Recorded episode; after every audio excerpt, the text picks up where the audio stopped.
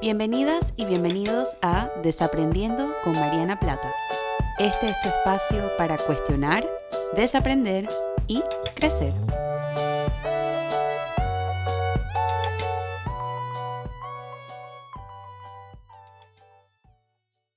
Hola a todas y a todos y bienvenidos a un nuevo episodio de Desaprendiendo. Yo soy Mariana y como siempre súper contenta y agradecida de poder compartir con ustedes un episodio muy especial porque es el episodio de aniversario del podcast Desaprendiendo. Sí, llevamos un año de desaprendizajes y para este episodio quise como co-crearlo y co-diseñarlo con muchas de las personas que lo escuchan, ya sea semanalmente o esporádicamente, no importa, lo han escuchado y lo escuchan y para mí eso es más que suficiente y abrí el espacio un poquito para que me enviaran algunas preguntas que curé un poco en el episodio de hoy. Y bueno, antes de entrar ahí, solo quería aprovechar un momentito de este episodio para agradecerles muchísimo por darme el permiso de seguir apareciendo en su semana, de seguir aportando a su crecimiento emocional, de seguir abriendo espacios para desaprender junto a ustedes. Sé que hay muchísimo contenido allá afuera, sé que hay muchísimos podcasts allá afuera, sé que hay mucha información de salud mental allá afuera y saber que eligen compartir conmigo semana tras semana con un nuevo tema para cuestionar, desaprender y crecer significa absolutamente todo para mí. Así que muchísimas gracias, de verdad, de verdad, por, por todo lo que han aportado en este año de desaprendizaje y este año de reaprendizaje también.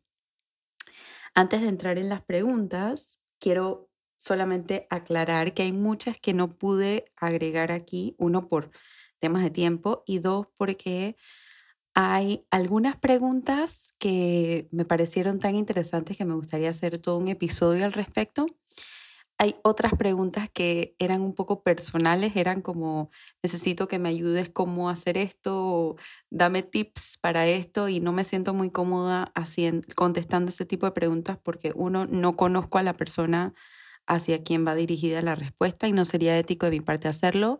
Y dos, porque las profesionales y los profesionales de salud mental no damos consejos, en terapia no damos consejos, lo que hacemos es abrir el espacio para pensar juntos y desarrollar juntos herramientas emocionales que le ayuden a la persona a afrontar su vida y pues no sería realmente muy ético ni honesto de mi parte pasarme por aquí a dar recomendaciones. Eh, dicho esto, recibí una amplia, amplia variedad de preguntas, algunas acerca de mi profesión, algunas acerca de temas de salud mental y otras un poquito más ligeras a petición de la segunda vuelta de, preguntas que hice, que pedí que enviaran algunas ligeras un poco para contrarrestar esto.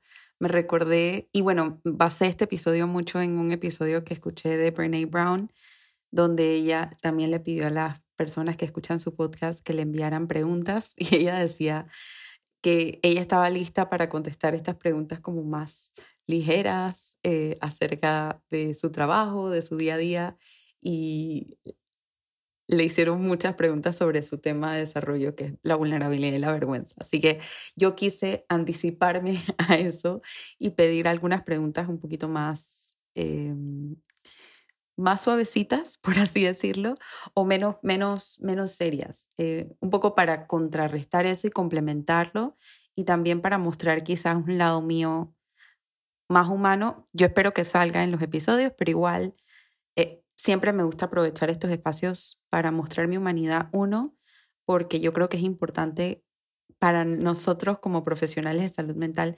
visibilizarnos de esa forma y visibilizar que somos seres humanos y dos, porque me parece que es más auténtico y es más vulnerable y yo no le puedo pedir vulnerabilidad a mi audiencia y a la gente que me escucha si yo no estoy haciendo eso, si yo no me estoy convirtiendo en la persona en el campo de juego, como decía Theodore Roosevelt, que fue el discurso en el que se basó Brené Brown para hacer toda su investigación o su libro, Daring Greatly.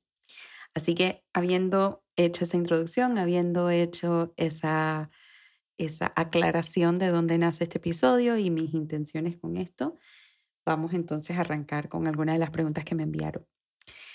Una de las primeras preguntas, esta fue la primera pregunta que recibí, es ¿qué te inspira? Y me encantó esta pregunta. Es una pregunta un poquito difícil para mí contestar porque hay muchas cosas que me inspiran. Sin embargo, si yo pudiera resumirla o resumirlas, eh, yo creo que yo las resumiría en dos cosas. La primera es la creatividad de las personas, ver a las personas haciendo cosas creativas e innovadoras, a mí me inspira muchísimo. Y la creatividad yo la consumo en diferentes, en diferentes cosas, como por ejemplo, me encantan las series y las películas. Las series, pues, obviamente, porque cuentan historias y dan más tiempo para poder desarrollar personajes y como psicóloga me fascina ver cómo los personajes interactúan con el mundo y con ellos mismos y las decisiones que van tomando. O sea, me parece increíble la forma en la que los actores representan la humanidad de los seres humanos, valga la redundancia, y el cine en particular me fascina ver películas porque es todo. Para mí no es solamente el la trama de la película, es la fotografía, es la música que acompaña a la película, es los personajes, es el diálogo. Me encanta como que transportarme y dejarme transportar en estas películas y vivir la experiencia integradora de todo esto, porque sé que es mente de la creatividad de muchas otras personas de una directora, de un director, de un escritor, de un actor, de alguien que compone música, de un camarógrafo, la cinematografía. Me fascina. Por eso es que me encantan ver los premios eh, de los Oscars y los Emmys y los Golden Globes, porque me recuerdan todas las personas que y todas las áreas que se necesitaron para traer a la vida una historia. Entonces, el cine me fascina y ver la creatividad en el cine me encanta, eso me inspira muchísimo. El arte también me inspira mucho. Ver pintora, eh, pinturas y artistas y la historia detrás de los artistas, me encanta leerlas. Desde eh, Van Gogh hasta Klimt, hasta Frida Kahlo, hasta Yayoi Kusama. Me encanta leer la historia de salud mental que hay detrás del arte y ver cómo estas personas transforman su vida en, y, hacen algo. O sea, para mí la creación, que es el, la expresión más pura de la creatividad, para mí es fascinante. Em, el diálogo, la lectura, yo creo que yo por mi profesión y por lo que hago y que tengo un podcast y que escribo, estoy súper, eh, como que yo gravito muchísimo hacia las palabras, me encanta lo lingüístico. Entonces yo creo que hay toda un área mía que para balancear eso, le encanta como que dejarse llevar por las cosas que, que no tienen palabras, que pasa como que en el arte y la fotografía y la pintura y la música. La música me encanta también, me inspira muchísimo. Y estaba pensando en esta pregunta porque esto yo lo he pensado anteriormente, pero la mayoría de mis amigos y mis amigas son artistas y expresan la creatividad en alguna de estas formas. Entonces yo no creo que eso sea coincidencia, yo creo que eso es, yo vi muchas cosas en ellos que quizás yo tengo y que no expreso en mi día a día porque por la profesión que elegí pues no lo expreso mucho. Sin embargo, estoy en Instagram y trato de canalizarlo a través de ahí un poco y esta parte visual. Creo que ellos alimentan como un poquito esa, ese interés y esa necesidad por algo menos lingüístico, más artístico. Y creo que por eso es que nos conectamos también y hemos podido establecer una amistad tan bonita. La innovación también me fascina. Ver la expresión de la creatividad en la, innovación me parece fascinante. Y lo segundo que me inspira muchísimo es la humanidad de las personas. Esos videos, yo soy muy fan de los que publican en Facebook y en TikTok y cosas así, donde son estos estudiantes que honran a esta maestra de un pueblito en Estados Unidos o de un pueblito en un país. O sea, como conocer las historias de personas que no necesariamente son figuras públicas ni celebridades, ni, sé, me encanta como que saber esas historias. Entonces la humanidad de las personas a mí me inspira muchísimo. Y, esa sensibilidad también. Eh, yo hace poquito vi una serie que uno de los personajes decía algo como, como que yo no puedo ver, leer un quote de Winnie Pooh sin llorar y me identifico absolutamente. Hay, una, hay algo que tiene, eh, hay algo que tiene A.A. Milne que me inspira muchísimo y las palabras que utiliza, la sensibilidad con la cual crearon a los personajes, que aun cuando son personajes animados, tienen una humanidad increíble. Entonces, nuevamente para resumir, la creatividad y la humanidad de los seres humanos me inspira muchísimo. La siguiente pregunta que recibí es, ¿cuál es la diferencia entre psicología y psicología clínica? Psicología es la ciencia que estudia el ser humano, es la ciencia general, es probablemente si lo queremos ver como en el entrenamiento de un profesional de salud mental, un psicólogo o una psicóloga es alguien que ha estudiado una licenciatura en psicología, que son los primeros cuatro años de la carrera. Psicología clínica es la ciencia que se encarga de generar la evaluación, el diagnóstico y el tratamiento desde una perspectiva clínica de un ser humano. Y me encantó esta pregunta porque yo creo que es algo que aquí en Panamá y en muchos lugares, yo creo, no se, no se tiene muy claro. El psicólogo o la psicóloga general puede evaluar, pero no puede emitir una impresión diagnóstica la psicóloga clínica o el psicólogo clínico puede evaluar y desarrollar una impresión diagnóstica y al mismo tiempo ofrecer un plan de tratamiento y a veces si tiene entrenamiento adicional puede poder puede darlo. También existe psicoterapia, que es solamente tratamiento o es la ciencia de poder ofrecer tratamiento a alguien. Y existe la psiquiatría, que los psiquiatras son los médicos o las psiquiatras son las doctoras que estudian sus cuatro años de medicina y se especializan en psiquiatría. Ellas evalúan y ellos evalúan la química del cerebro en relación con diferentes condiciones de salud mental y por eso ellos pueden recetar y los psicólogos generales, así como psicólogos clínicos y terapeutas, cualquiera que tiene solamente licenciatura en psicología o que no ha estudiado medicina, no pueden recetar. ¿Cómo saber a dónde ir? Eso va a depender mucho de los síntomas, eso va a depender mucho de las necesidades de la persona. Usualmente quiero apelar por la ética del profesional de salud mental, que si es una psicóloga clínica que está recibiendo o un psicólogo clínico que está recibiendo el caso, que pueda determinar si es una persona que necesita complementar con psiquiatría o una evaluación psiquiátrica y al mismo tiempo si es un psiquiatra quien recibe el paciente que pueda determinar si un psicoterapeuta o una psicóloga clínica o psicólogo clínico pueden tomar el caso también. Así que eso es como de forma muy general. Si quieren más información sobre esto, pues me avisan. Veo si hago quizás algún post aclarando las diferencias también.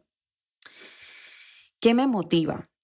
Esta pregunta también me gustó y al principio pensé como en cosas como teóricos o libros o cosas así, pero en verdad creo que mi respuesta es un poco más sencilla. Me inspiran mis sobrinas. Mis sobrinas, las dos, Alexandra y Ana Sofía, son las, los dos seres humanos más espontáneos y auténticos que conozco. Y hago lo que hago por ellas y hago lo que hago por la generación de ellas y porque quiero que el mundo que ellas reciban sea un poquito mejor al mundo que existe actualmente. Entonces, ellas me motivan un montón a seguir en este camino. Mis estudiantes de psicología, los y las estudiantes de psicología en general me motivan porque tengo mucha esperanza puesta en ellas y en ellos.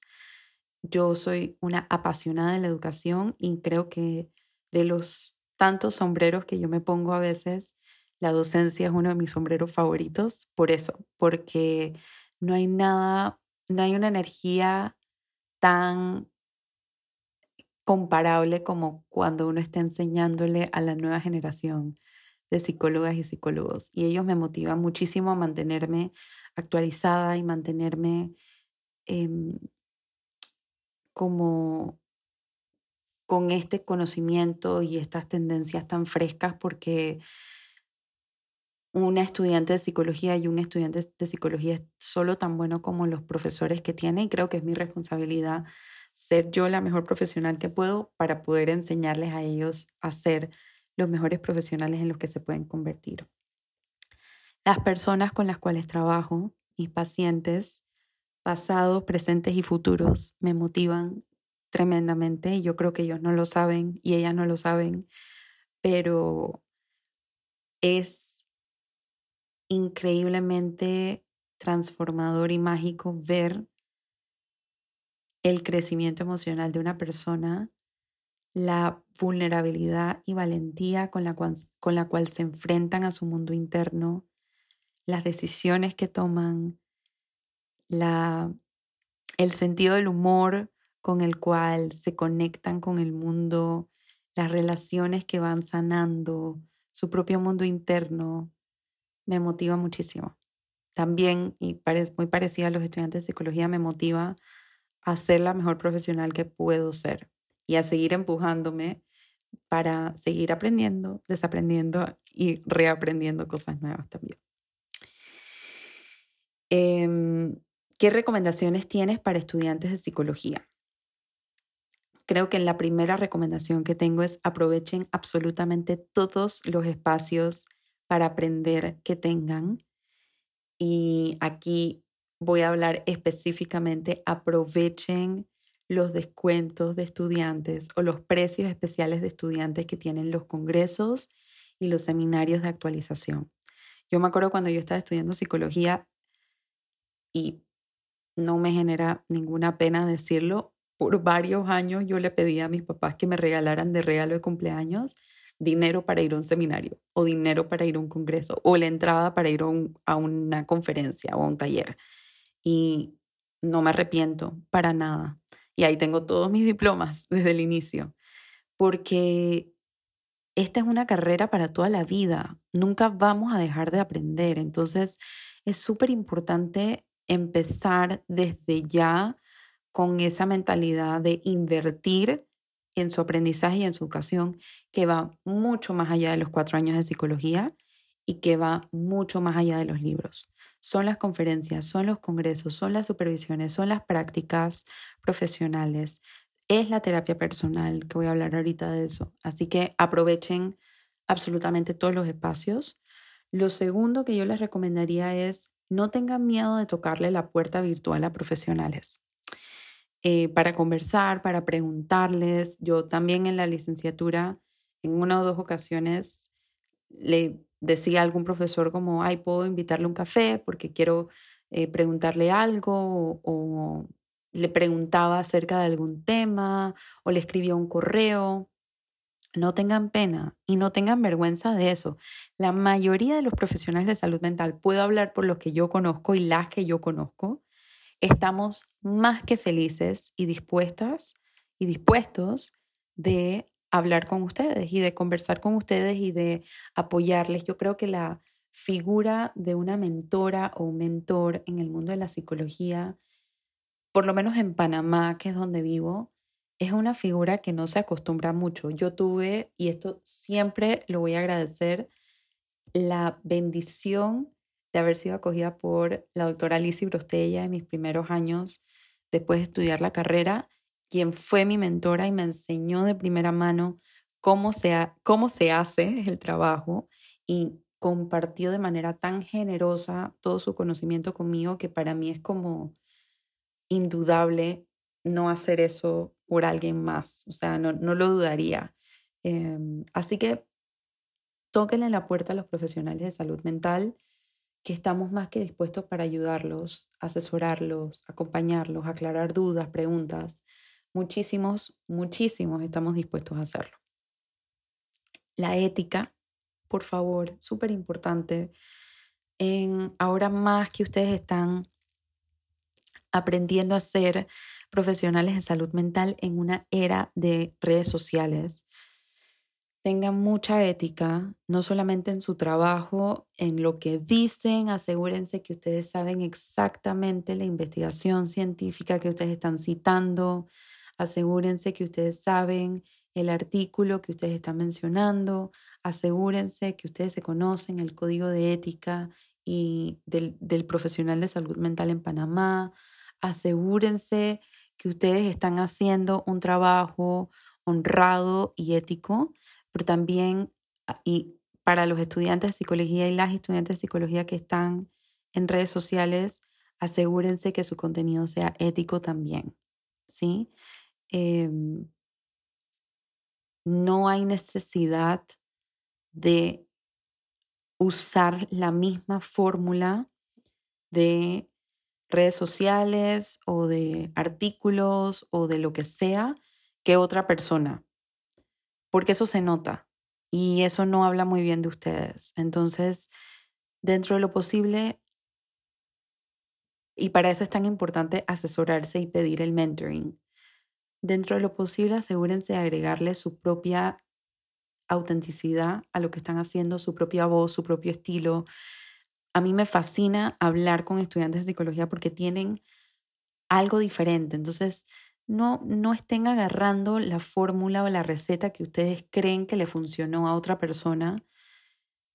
Háganlo, hagan su propia cosa, háganlo con ética, háganlo de forma honesta, háganlo de forma auténtica y su mensaje va a llegar. Y lo último que quiero decir, es probablemente lo primero que debía haber dicho porque es lo más importante, vayan a terapia. Nos los dicen desde el día uno en la carrera y es por una razón. Ir a terapia nos hace mejores personas y nos hace mejores profesionales de salud mental.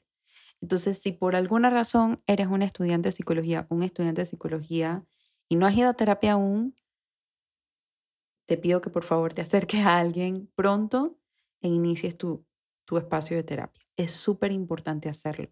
Es una de las tres fuentes de crecimiento de un profesional de salud mental junto con la teoría y junto con la supervisión. Así que esas serían mis recomendaciones.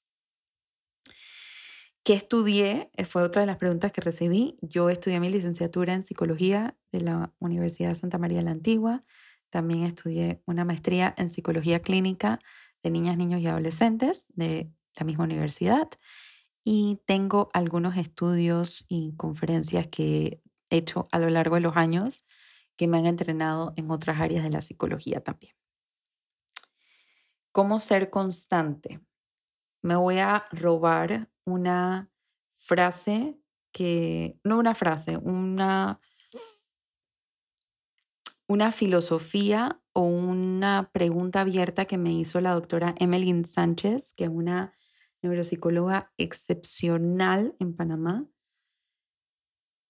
donde ella me dice, yo creo que hay que desaprender la forma en la que nos han enseñado qué es la disciplina.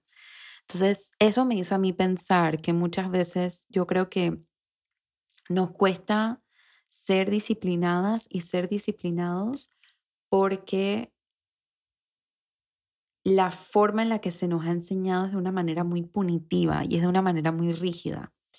Y la constancia es eso, es disciplina.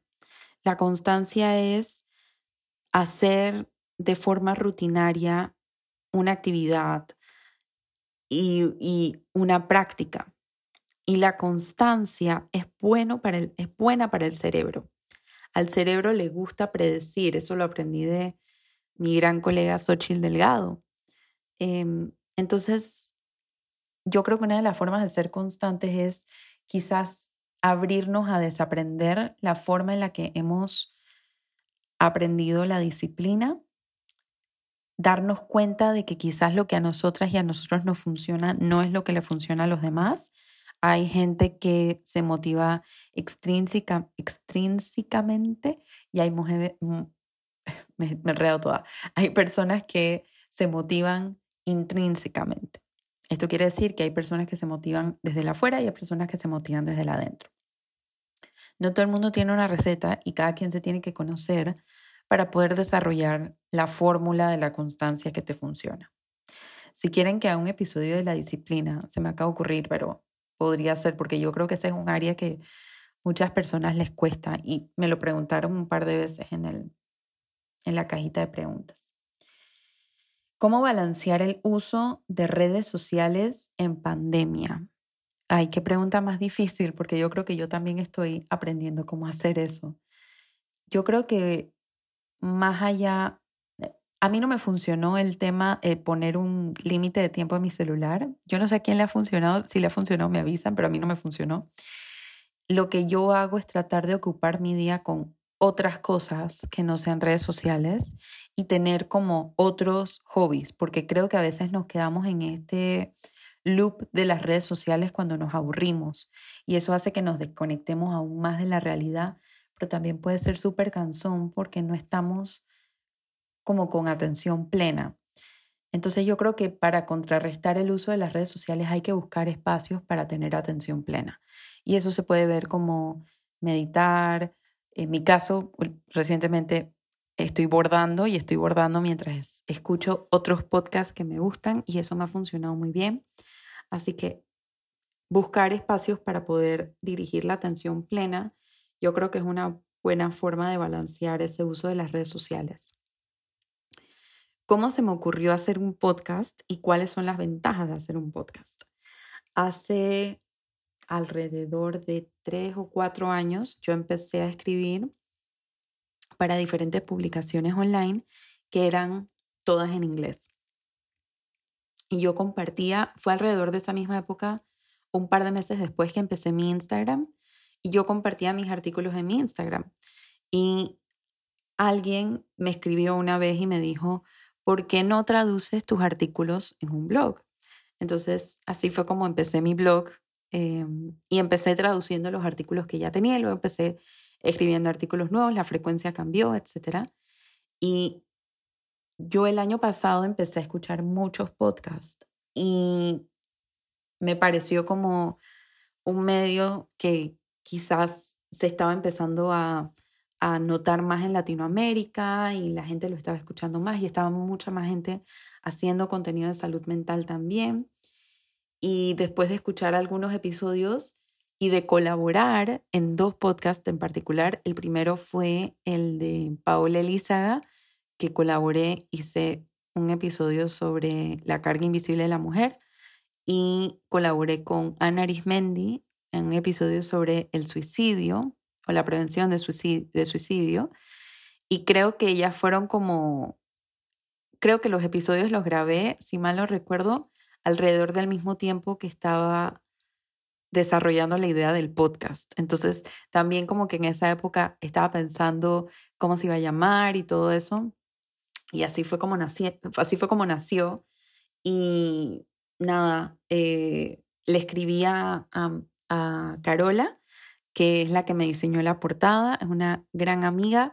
Ella me diseñó la portada. Yo creo que eso ayudó, eso quizás responde a la pregunta anterior de cómo ser constante cuando yo tengo una idea, yo necesito lanzarla rápido porque yo cambio de idea súper rápido.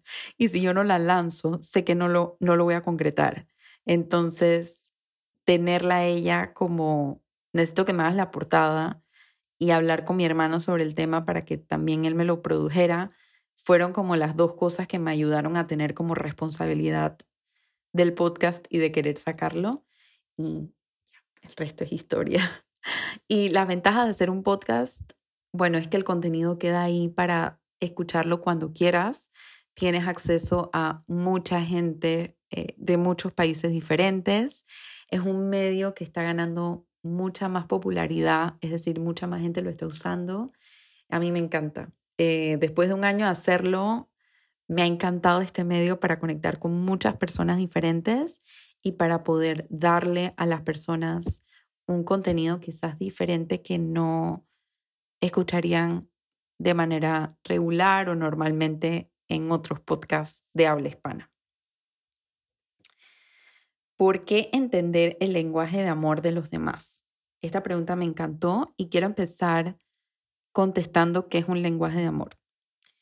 Em, hace un par de años em,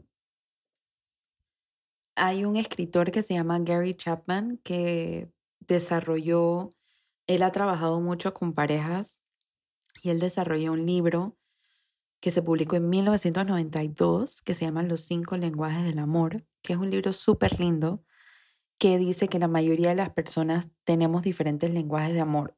Hay personas que son más de recibir regalos, hay personas que son más de que otras personas hagan como que actos de servicio por ellas o ellos, hay otras personas que les gustan las palabras de afecto, ese es mi lenguaje de amor. Eh, hay personas que les gusta el contacto físico y hay personas que les gusta el tiempo de calidad. Entonces, lo que él propuso con ese primer libro es que si tú conoces tu propio lenguaje de amor y conoces el lenguaje de amor de los demás, puedes desarrollar mayor inteligencia emocional porque entiendes cuáles son las necesidades afectivas de las demás personas. Entonces, para contestar esta pregunta, creo que por eso es tan importante hacerlo, porque si ya yo sé cómo una persona quiere ser querida, yo puedo hacer el esfuerzo de quererlo o de quererla de la manera que ella o él necesita, que es mucho más poderoso. Y yo creo que eso muchas veces afecta no solamente las relaciones de pareja, porque él después se fue a desarrollar un libro acerca de el lenguaje de amor en los niños y el lenguaje de amor en los adolescentes, para que los padres pudieran hablar el lenguaje de amor de sus hijas y de sus hijos. Si uno conoce el lenguaje de amor de las personas a su alrededor, eso hace que las personas se sientan queridas. Y yo creo que no hay fuerza, con el riesgo de sonar cursi, no hay fuerza más grande en este mundo que el amor y que sentirse querido y que sentirse que uno es meritorio de amor y de pertenencia. Entonces yo creo que por eso es tan importante aprender el lenguaje de amor de los demás, porque es una forma de decirle a la otra persona sin decírselo, te veo, te valoro y te quiero tal y como eres. Y estoy haciendo un esfuerzo para conectarme contigo desde donde tú lo necesitas. ¿Y qué más poderoso que eso? Me parece que ese es como uno de los actos más, más generosos que una persona le puede dar a otra. ¿Cómo me organizo para publicar tanto contenido? Esta pregunta me encantó les voy a dar mis secretos. Eh, alrededor de 1999 o en el 2000. En verdad estoy inventando el año porque no estoy segura de qué año fue, pero Alrededor de esa época, mi hermana Mari Carmen, creo que fue en 1998, cuando yo tenía ocho años, mi hermana Mari Carmen me hizo mi primer correo de Hotmail. Era marianaplata.hotmail.com. Y junto a ese correo me hizo como un mini curso de cómo usar la computadora. Y ella me enseñó lo que luego ha sido un amor eterno, que es las carpetas. Yo amo las carpetas para organizar cosas. Tengo carpetas en el celular, tengo carpetas en mi computadora, tengo carpetas en la nube. Todo lo organizo con carpetas y todo me encanta organizarlo. Y ese es mi secreto para publicar tanto contenido. Tengo carpetas en Google Chrome, tengo diferentes em, como iconos de archivos donde ahí guardo artículos que me encantan, ideas que me encantan, posts que me encantan. Entonces, ahí organizo mucho del contenido. Y para publicar en Instagram, tengo carpetas también en Instagram y tengo carpetas de los tres días que publico, salud mental, crianza y feminismo, donde toda la semana yo estoy viendo Instagram y me encuentro con un post que me gusta y lo guardo ahí. Entonces los días de salud mental, simplemente abro la carpeta de salud mental y comparto lo que está ahí. Yo creo que yo soy, eh, en general, soy una persona súper curiosa y me encanta como consumir contenido de salud mental y, y diferente tipo de contenido. Entonces, por eso estoy en, por eso me encanta Twitter, porque Twitter es una excelente plataforma para mantenerme al día con artículos interesantes y con puntos de vista interesantes. Y yo naturalmente soy el tipo de persona que se comparte, comparto artículos que me interesan y post y, cosas con mis amigos, con mi familia, con mis seres queridos. Entonces, para mí es súper natural como compartir tanto contenido porque es algo que hago Em, ya en mi vida personal, que es como algo, pues, que se me hace muy natural hacerlo también en el plano profesional también. ¿Cómo mantenerme informada en la psicología? Esta me la preguntaron, creo que em, para, específicamente para psicólogos o profesionales de salud mental, yo hago diferentes cosas para mantenerme informada. Como lo mencioné anteriormente, consumo contenido en todas partes en artículos, en episodios del podcast, en artículos científicos de journals, en libros, en conversaciones. Así que todas esas cosas ayudan. Em, me encanta suscribirme a diferentes journals y que me lleguen journals científicos y que me lleguen las actualizaciones de los, de los estudios que se están haciendo. También un tip súper bueno es, por ejemplo, seguir a la página de la Asociación Americana de Psicología en LinkedIn porque comparten información súper actualizada. No sé si, no sé si solamente en LinkedIn, pero por LinkedIn es donde más me sale y me llega súper directo como todo lo que ellos están publicando y compartiendo de otros profesionales de salud mental, investigaciones interesantes y eso. Así que creo que es cuestión como que de hacer tu propia fórmula dependiendo de lo que te gusta. O sea, quizás si es un autor que a ti te gusta o una autora que a ti te gusta o es una corriente que a ti te gusta, descubre quién está hablando de esto constantemente, síguelos, dale like a muchas de sus publicaciones para que te salga, eh, porque bueno, el algoritmo funciona así. Este, y también elige el medio por el cual tú aprendes. O sea, quizás eso es un libro, quizás es un podcast, quizás es un artículo, quizás es un, un paper de un journal. creo que al final del día no hay una receta mágica. Yo les puedo decir lo que yo hago, pero si eso no es algo que ustedes pueden transformar en un hábito porque quizás son menos auditivos de lo que son visuales o por cualquier otra razón, es más importante que ustedes lo adecuen a lo que a ustedes les hace sentido, pero sí súper importante mantenerse actualizados porque el trabajar con el ser humano es, un, es una escuela de toda la vida. Nosotros nunca dejamos de aprender. El ser humano siempre evoluciona, siempre cambia, es dinámico por naturaleza.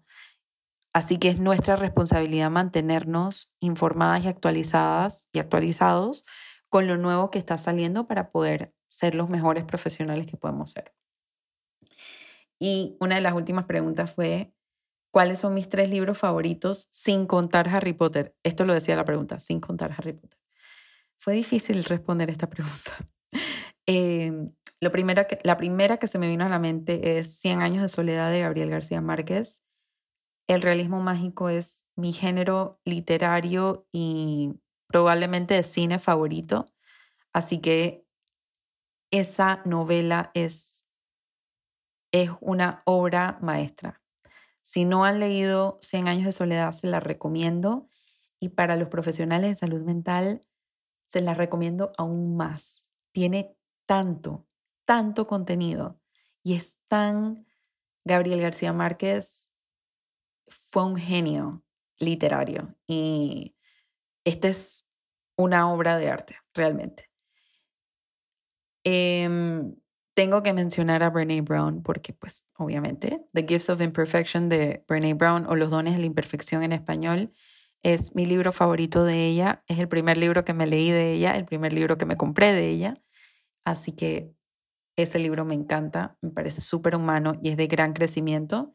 Y de psicología, o para aprender más de salud mental, Maybe You Should Talk to Someone de Lori Gottlieb, que es la historia de una terapeuta con sus pacientes en su vida personal y con su propio terapeuta. Entonces, es increíble.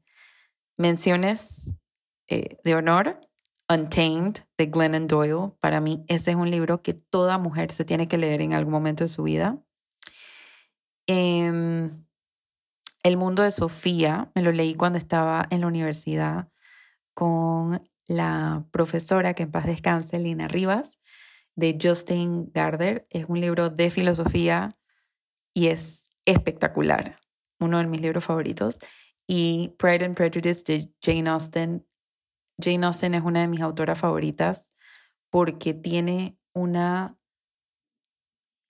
una gracia, no sé cómo decirlo, o sea, es, es mágico lo que ella hace con sus personajes en ese momento de la historia, con su propia historia personal, es fascinante. Y, el lenguaje y el vocabulario, yo soy totalmente de palabras, me encantan las palabras, entonces escuchar, no escuchar, eh, leer los diálogos, tan inteligentes y tan sabios que ella desarrollaba entre los personajes me fascina.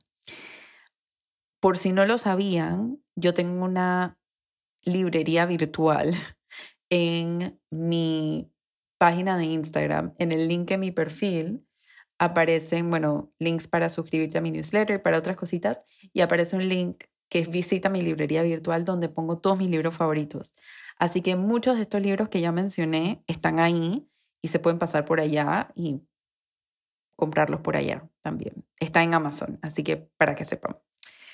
Y bueno, yo siempre termino con una frase, últimamente estoy terminando con una frase y como es un episodio de aniversario, decidí terminar con una frase mía, que es una frase que yo creo que resume mi misión en este podcast y con todo lo que hago de salud mental que es la salud mental puede ser tanto preventiva como lo es correctiva. Este es el primer episodio de mi podcast en una síntesis que me parece súper lindo poder hacer como ese círculo completo con el episodio de aniversario. Así que muchísimas gracias a todos los que mandaron sus preguntitas. Hay algunas que, como les dije, no contesté porque las tengo guardadas para un episodio más extenso y hay algunas que me llegaron un poquito después, así que no me dio chance porque tampoco quería que este episodio estuviera tan largo, pero si les gustó este episodio y quieren otro episodio de preguntas, con mucho gusto me escriben y lo podemos hacer. Te recuerdo que este espacio, ni ninguno de los del podcast, tiene el objetivo de reemplazar psicoterapia. Si escuchaste cosas aquí que te hacen pensar que quieres otro espacio, pues te recomiendo tocarle, igual que le dije a mis estudiantes de psicología, la puerta virtual a algunos de los profesionales de salud mental que están abriendo espacios para atender. Te recuerdo que, bueno, si te gustó este episodio y te gusta el podcast, que lo compartas. Estoy en Instagram, me etiquetes, estoy en Instagram, en Facebook y en Twitter como arroba Mariana Plata PSY. Y si tienes ideas, preguntas, dudas, comentarios, todas me las puedes hacer llegar por ahí. Me encanta leerlas. O a mi correo info arroba marianaplata.com. También te recuerdo que tengo un newsletter semanal que sale todos los viernes que tiene mis perlitas de vulnerabilidad con recomendaciones de artículos y de series que veo y algunas preguntas para journaling. Así que te puedes suscribir en el link en mi perfil de Instagram o en mi página web marianaplata.com. Te agradezco muchísimo por haber llegado hasta acá, por seguir acompañándome y que sean muchísimos años más de muchos desaprendizajes y muchos episodios y temas para cuestionar, desaprender y crecer juntas y juntos. Nos vemos la próxima semana con un nuevo episodio. Chao.